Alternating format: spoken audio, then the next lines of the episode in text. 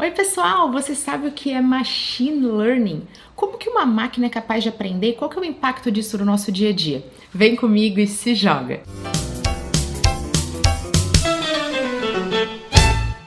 Machine Learning ou aprendizado de máquina é um campo de estudo dentro da área de inteligência artificial. Nada mais é do que a prática de utilizar algoritmo, que é a mesma coisa que regras, para analisar uma grande quantidade de dados e a partir desses dados realizar uma espécie de análise estatística, através do reconhecimento de padrões dessa amostra.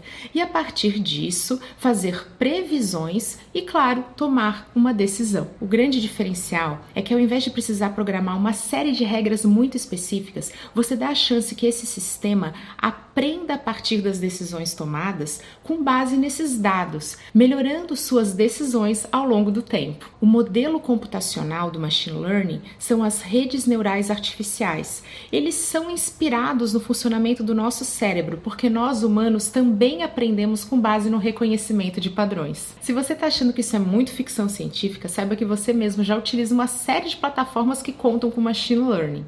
Um exemplo é o Google Tradutor. O Google Tradutor é um exemplo ótimo porque ele foi construído com base em linguagem, com sintaxe, com semântica, que é a forma como a gente fala.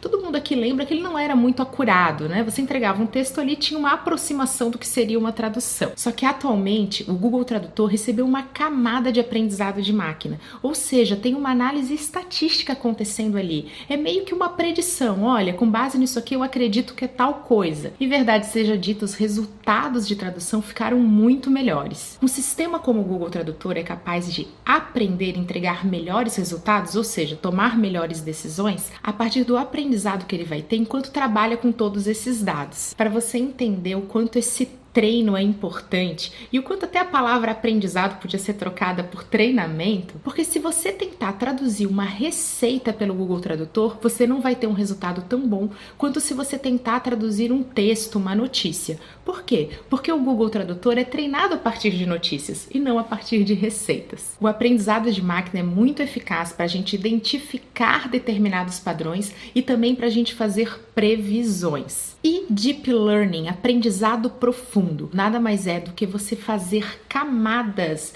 diferentes de aprendizado em um mesmo software, numa mesma máquina. É a possibilidade de combinar técnicas, chegando a um resultado muito mais preciso, ou então de algo que era muito complexo de ser feito utilizando uma só abordagem de aprendizado de máquina. Quer ver um exemplo? Reconhecimento de fotos no Facebook. Existe uma camada que vai transformar aquela imagem num monte de pixels, uma outra camada que vai vetorizar aquilo e por fim uma camada que vai tentar levar a previsão, que vai terminar com uma marca marcação do Facebook perguntando: é você mesmo?